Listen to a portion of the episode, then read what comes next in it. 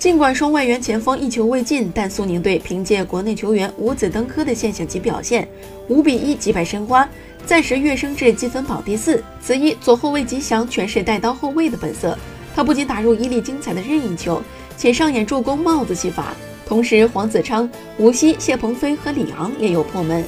在亚洲足坛摸爬滚打多年的奥拉罗尤，显然在上任前已经对苏宁有了充分的了解。带队首战，他没有沿袭前任教练的打法，果断将球队使用两年的三后卫阵型改为四四二，先稳固防守，再谋求进攻。对阵申花，奥拉罗尤的战术思路得到极好的体现，五粒进球由五名球员打入，且都是国内球员，本土选手能有如此表现，这在江苏足球历史上还是首次。